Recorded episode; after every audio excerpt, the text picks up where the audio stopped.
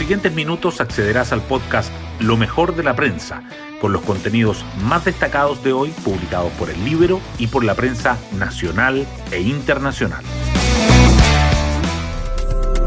Buenos días, soy Magdalena Olea y hoy miércoles 22 de septiembre les contamos que el proyecto de ley corta de pensiones acapara la atención de la prensa tanto por los cambios en el sistema previsional como por los ajustes propuestos a exenciones tributarias para financiarlo. En tanto, la campaña para la primera vuelta de las elecciones presidenciales empieza hoy con todo, ya que esta misma noche habrá un debate televisivo.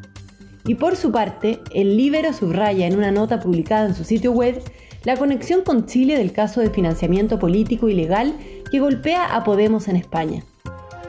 Las portadas del día. Los diarios abordan diferentes temas en sus titulares principales. El Mercurio destaca que surgen críticas por la falta de cambios en la renta presunta y en el diésel y por el bajo impuesto a las ganancias de capital en el proyecto de la ley corta de pensiones. La tercera resalta que un tercio del grupo vacunado con Sinovac no ha acudido a recibir su dosis de refuerzo. Y el diario financiero subraya que Amazon recibe una autorización para dar internet satelital en Chile y se suma a la firma de Elon Musk. La Convención Constitucional sigue presente. El Mercurio informa que la DIPRES desecha otorgar 1.743 millones extras para asesorías y viáticos de convencionales. La tercera señala la lluvia de proyectos en el Congreso ante el vacío legal por la renuncia del constituyente Rojas Bade. Y el Libero remarca los dichos de Rodrigo Álvarez por la renuncia o reemplazo de Rojas Bade. La única manera es una reforma constitucional, dice. Otro tema que el Mercurio y que la tercera llevan en portada es el fracaso del proyecto de kinder obligatorio en la Cámara tras el rechazo a veto del Ejecutivo. Ambos, en tanto, dedican su foto principal a informaciones de Estados Unidos. El Mercurio destaca a Biden en la ONU. No queremos una nueva guerra fría, afirma. Y la tercera que los decesos por coronavirus ya superan los de la gripe de 1918.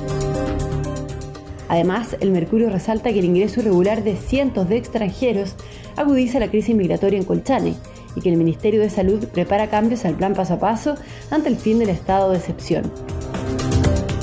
La tercera además subraya que la carrera para la primera vuelta presidencial comienza hoy con hitos en Valparaíso y nuevo jingle, y que Alexis Sánchez vuelve a sumar minutos en el 3-1 del Inter sobre la Fiorentina. Temas del Libero. La periodista del Libero, Francisca Escalona, nos cuenta sobre la conexión con Chile en el caso de financiamiento político ilegal que golpea Podemos en España. Si caigo, no caeré solo, caerán varios países. Con la gasolina que hay en España, si soy extraditado, tiraré de una cerilla desde mi avión para que arda. El ex jefe de los servicios de inteligencia venezolanos, Hugo Carvajal, conocido como El Pollo, busca que esta amenaza se convierta en profecía. La advertencia, de acuerdo con el diario español Libertad Digital, la lanzó entre sus conocidos pocos días después de ser detenido, y las primeras señales de que está dispuesto a materializarlas las dio este lunes cuando compareció a la Audiencia Nacional Española. Las declaraciones de Carvajal apuntarían directamente al ex vicepresidente del gobierno y el fundador de Podemos, Pablo Iglesias, y a un presunto financiamiento irregular de su partido. Podemos es una colectividad de izquierda que hoy participa de la coalición de gobierno del presidente español Pedro Sánchez del Partido Socialista Obrero que en Chile tiene como aliado ideológico a los partidos del Frente Amplio.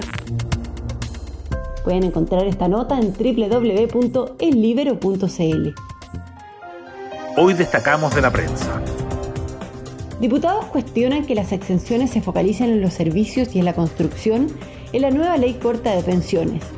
La oposición acuerda generar una instancia técnica que elabore una propuesta con otras exenciones orientadas a subir los montos de pensiones critican que no se incluya la renta presunta y la baja recaudación en el impuesto a las ganancias de capital. La democracia cristiana anuncia indicaciones y pide al gobierno no usar el Congreso como buzón. El Consejo Consultivo Previsional, en tanto, advierte impactos del proyecto en el mercado laboral y en el ahorro para las pensiones.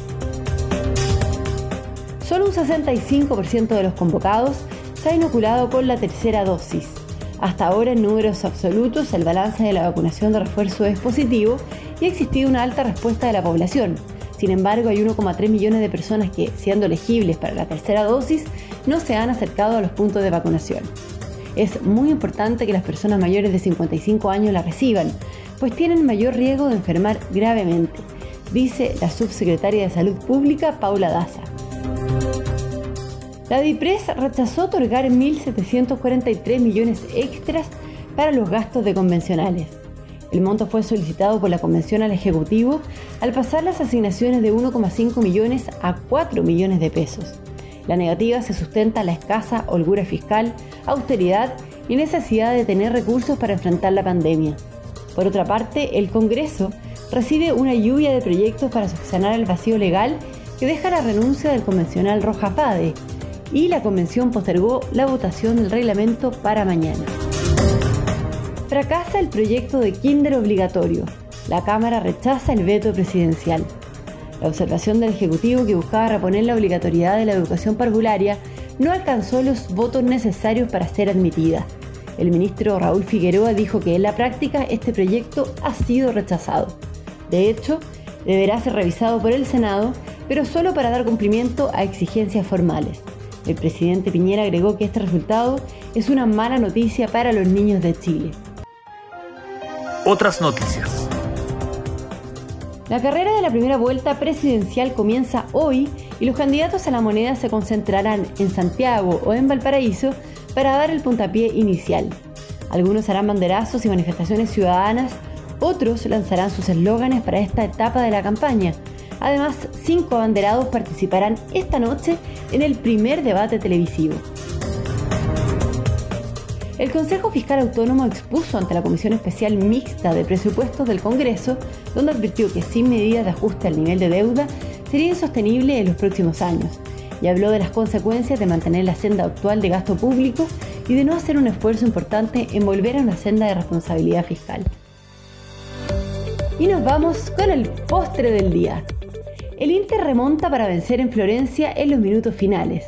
El equipo de Milán se vio superado por la Fiorentina en el primer tiempo, que terminó en desventaja de 1-0, pero en el segundo logró la victoria de 3-1. Alexis Sánchez ingresó a los 70 minutos y tuvo un par de opciones para anotar.